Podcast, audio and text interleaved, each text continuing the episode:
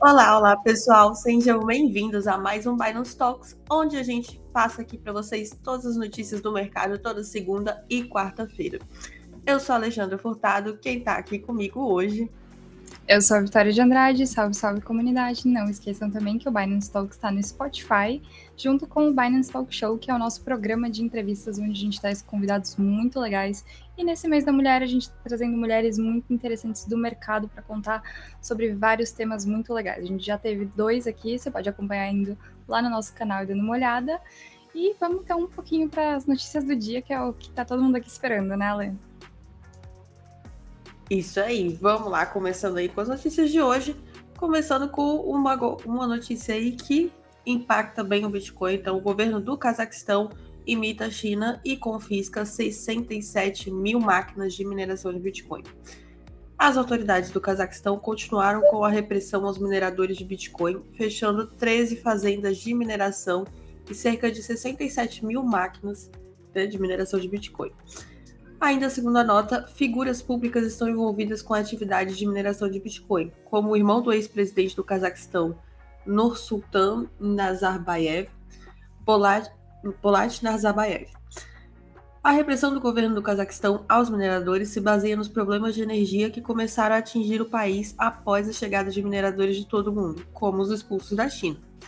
A falta de estrutura para acolher milhares de máquinas fez com que ocorressem vários apagões no país. O Cazaquistão é o segundo país do mundo que mais minera Bitcoin. Para se ter ideia do uso de eletricidade pelos mineradores, o governo do Cazaquistão estimou em setembro do ano passado que o setor de mineração usou até 8% do fornecimento total de energia disponível no país. Então, é muita energia aí sendo consumida realmente.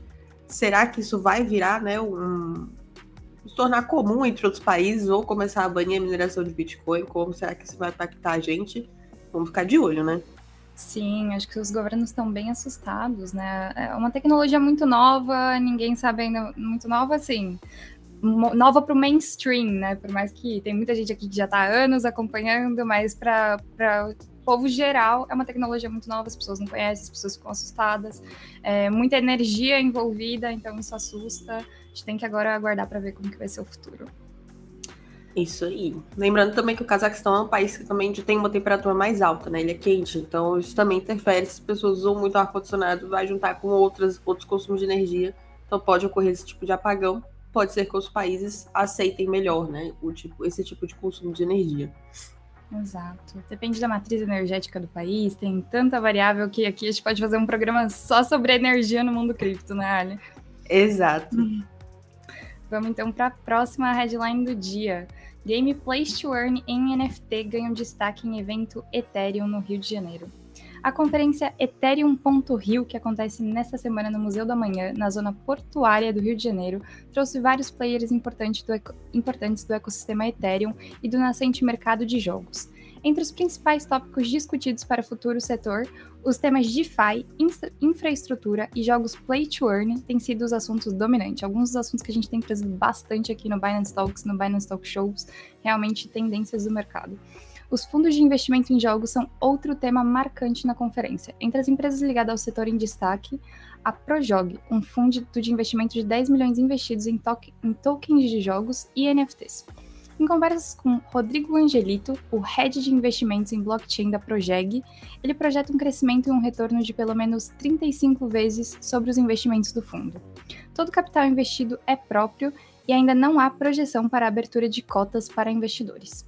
Em conversas com Irlan Pierre, embaixador da Waves e Cartesio no Brasil, ele disse que defende a próxima infraestrutura dominante será a criação. Ele, ele defende que a próxima infraestrutura dominante será a criação de redes sidechain e Layer 2, Layer 2, né, para incremento da rede Ethereum. Segundo ele, estes serão os principais features para os negócios baseados em infraestrutura, assim como a criação de serviços que traduzam e criem interoperabilidade para as diversas APIs para a integração de tantas redes heterogêneas como as que já existem em operação, mas que funcionam de forma paralela à rede Ethereum a gente tem ouvido bastante sobre esse tema, né? Como que você acha que os jogos NFT vão evoluir nesse ano?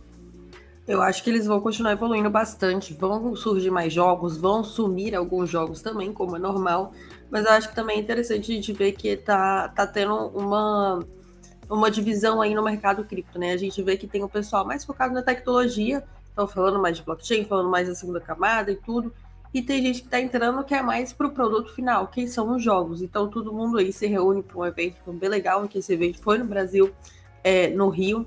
Então, quem participou aí, se alguém foi, conta pra gente nos comentários, porque a gente quer saber como é que foi mas é também uma coisa a ficar de olho, porque vão vir muitas coisas grandes aí, o mercado está expandindo e é bom a gente sempre fazer nossa pesquisa para saber se uma coisa vai para frente ou não, se vale a pena para gente ou não. Exatamente. E, E vamos continuar com o metaverso, né? O Museu do Metaverso chegou com criaturas antigas extintas, então super legal. Eu sou eu sou aquela pessoa que adora os dinossauros, então isso para mim é incrível, mas eu acho que aqui eles não estão falando de dinossauros tanto assim, né? Mas criaturas extintas também são muito incríveis. Então, no momento, as pessoas interessadas podem ver essas espécies revividas por meio de realidade aumentada. O Dr. Matt Davis e sua equipe do Museu de História Natural do Condado de Los Angeles fizeram isso acontecer. Os cientistas estão descobrindo como podem usar essa tecnologia em museus no metaverso.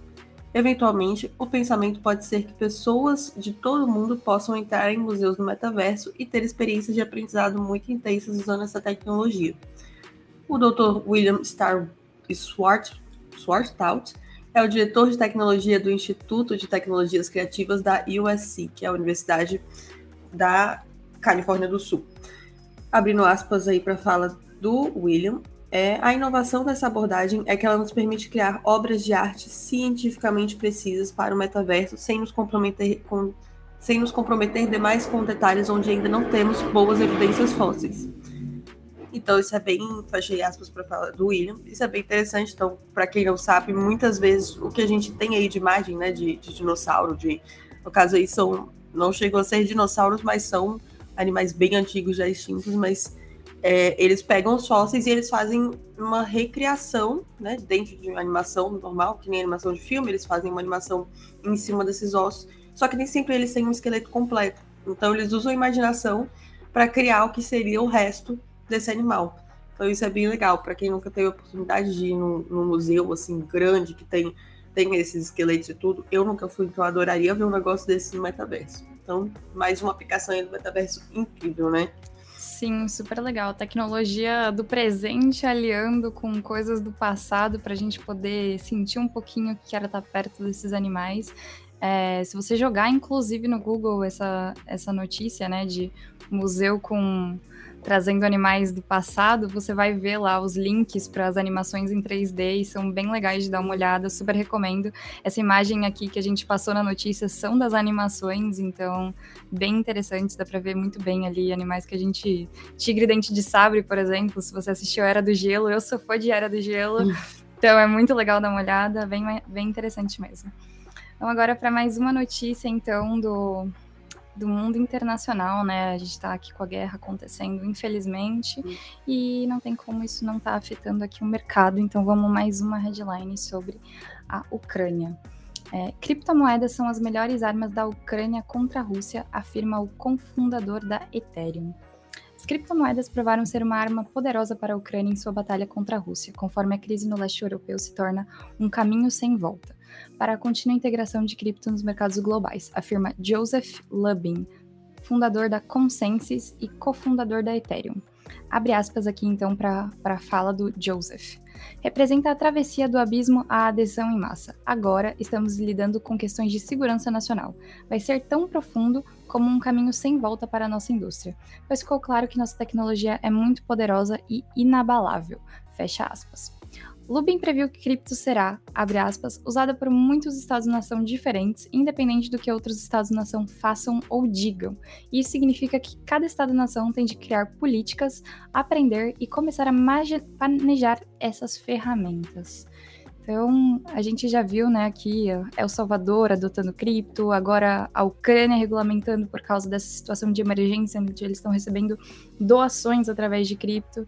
Então, ele traz aqui uma fala de que ainda muitos países vão adotar as criptos, né? Então, isso é bem interessante para gente que está estudando o mercado, aprendendo mais sobre isso, ficar ligado em quem está tá adotando, quem não está adotando, saber quais são as regulamentações dos países onde você está operando, super importante. Isso aí, com certeza é algo para a gente ficar de olho. É algo que nem é, perguntaram para a gente, não, não, lembro se foi aqui no Binance Talks ou no Binance 60 ou em outra live que a gente fez, sobre como que as criptomoedas iam afetar esse, esse mercado com a situação da guerra e tudo.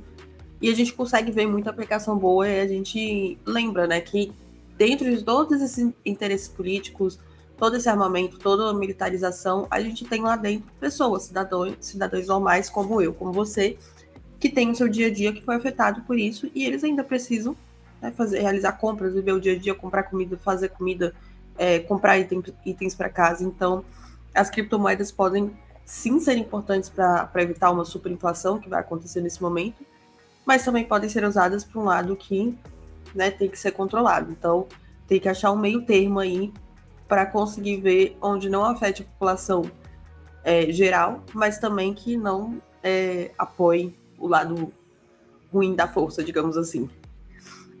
Exato. Bom, vamos falar então um pouquinho do mercado, né? vamos é... lá discutir aqui. Então, a gente está vendo um mercado hoje um pouquinho mais verdinho. A gente tem visto variações muito pequenas esses últimos tempos e hoje não foi diferente. Então, o Bitcoin está na faixa de 40 mil dólares, 277,44 centavos, com uma leve subida de 2,79%. O Ethereum também teve uma leve subida de 3,73%, chegando à marca de 2.697,72 centavos de dólar. O BNB também uma subida ainda mais leve de 1,47%, chegando à marca de 376 dólares e 94 centavos.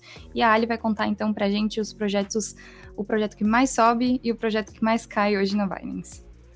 Isso aí. Então, o projeto que mais está subindo hoje é o GMT, é a cripto GMT. Ela está valendo 0,4815 centavos de dólar, uma valorização de 43,73%. Uma valorização aí é boa, relevante.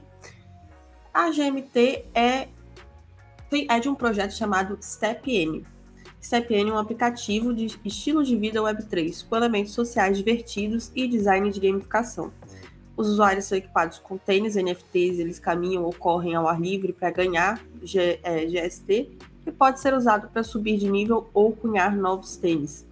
O jogador pode optar por alugar ou vender os seus tênis NFT no marketplace do aplicativo.